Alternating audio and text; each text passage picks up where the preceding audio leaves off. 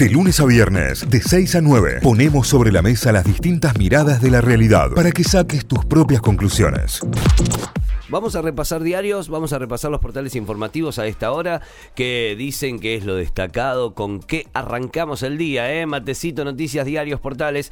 Córdoba rozó los 5.500 casos en un día y el país ya pasó los 4 millones. Es el título principal que tiene a esta hora lavoz.com.ar. Este martes se informaron 5.493 nuevos infectados en toda la provincia de Córdoba y en lo que va de junio son casi 35.000 los contagios. A nivel nacional, Argentina superó los 4 millones de casos en total, bueno, con el saldo más negativo aún que son los 82 mil fallecidos desde marzo del año pasado, desde el inicio de la pandemia.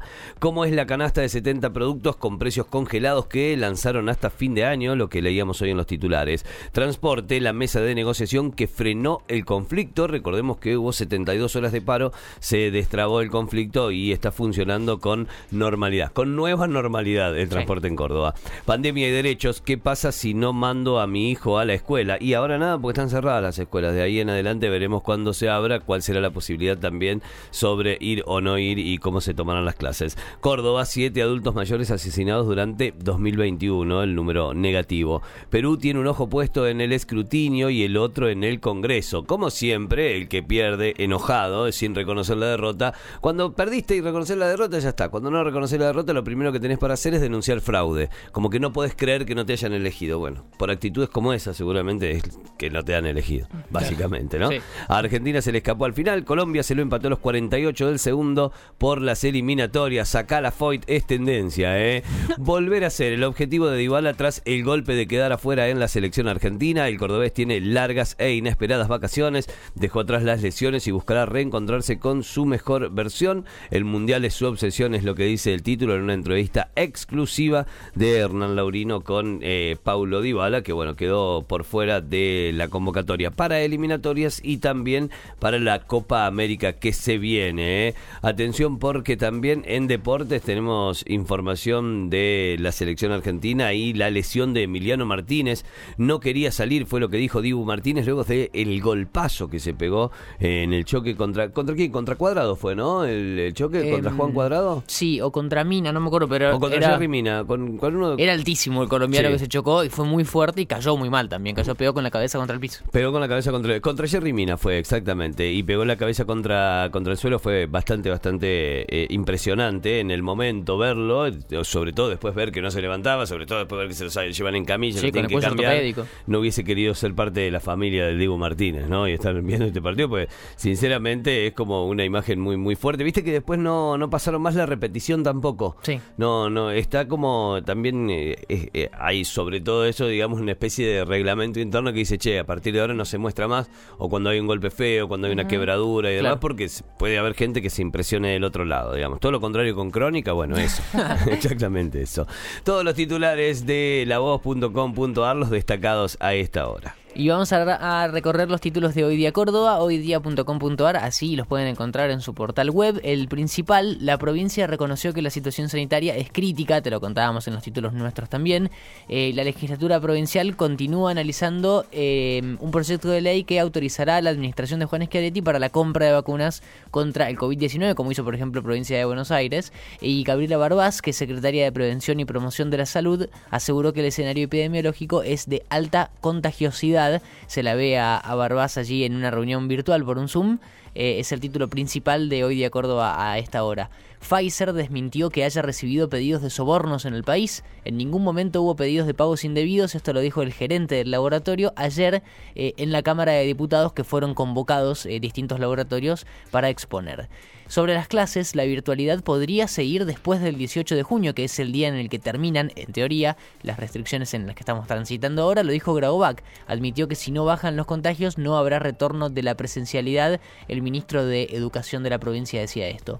Extraditaron a, al Pato Cabrera y el primero de julio inicia su juicio en Córdoba. Fue recibido el golfista ayer en Puerto Iguazú, claro, volvía de Brasil, por un comité argentino de Interpol. Está alojado allí en una comisaría, en la comisaría de Foz de Iguazú, hasta que se gestione su traslado a la ciudad de Córdoba. El primero de julio es el juicio aquí en la ciudad.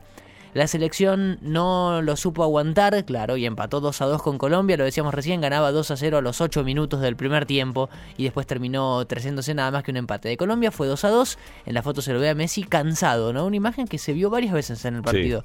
Messi agachado, así con, con las manos en las rodillas, sí, sí, sí, como no encontrándole respuesta a la situación. Fastidio, claro. Eh, los títulos deportivos. Fujimori denuncia fraude, lo que te contábamos recién, ante el probable triunfo de Castillo, hablamos de las elecciones en Perú.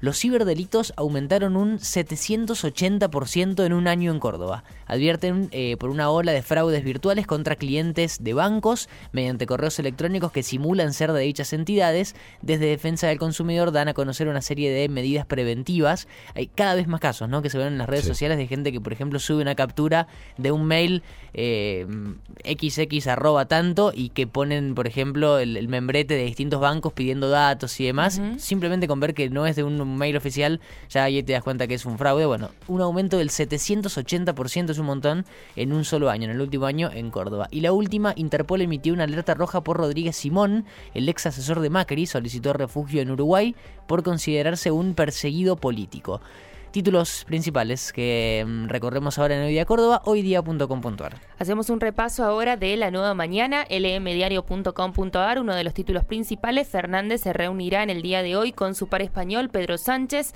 Ambos mandatarios brindarán una conferencia de prensa prevista para la una de la tarde en el helipuerto de la sede del Gobierno Nacional.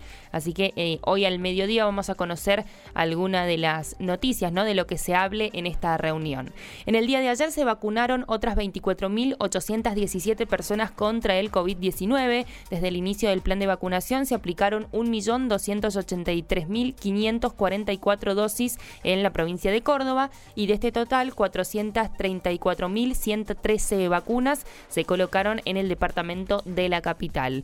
Por falta de camas, Córdoba habilita código rojo para la atención domiciliaria, lo que te contábamos al inicio del programa, con el 83,4% de las camas críticas ocupadas. El Ministerio de Salud Provincial emitió una resolución que habilita un módulo especial para la atención domiciliaria de pacientes con COVID-19. Esto se conoció en las últimas horas de ayer. El Estado Nacional apelará al fallo de un juez que ordenó suspender la ley de interrupción voluntaria del embarazo. Los ministerios de Salud y de las Mujeres realizarán acciones necesarias para asegurar el cumplimiento de la ley votada por el Congreso, según informaron desde gobierno.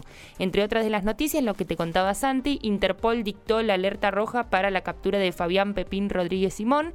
El ex, el ex asesor de Mauricio Macri fue requerido por la jueza Mariana Cervini, que se, para ser indagado por las presiones al grupo Indalo, Rodríguez Simón se encuentra actualmente viviendo en Montevideo. Y por último, Transporte sancionarán a empresas por demoras en la prestación de servicios. Desde la Municipalidad de Córdoba adelantaron que ya evalúan sancionar a aquellas empresas que en el día de ayer no brindaron el servicio de acuerdo a lo establecido y se van a sancionar estas medidas en las próximas semanas. Estos son los títulos principales de la nueva mañana lmdiario.com.ar.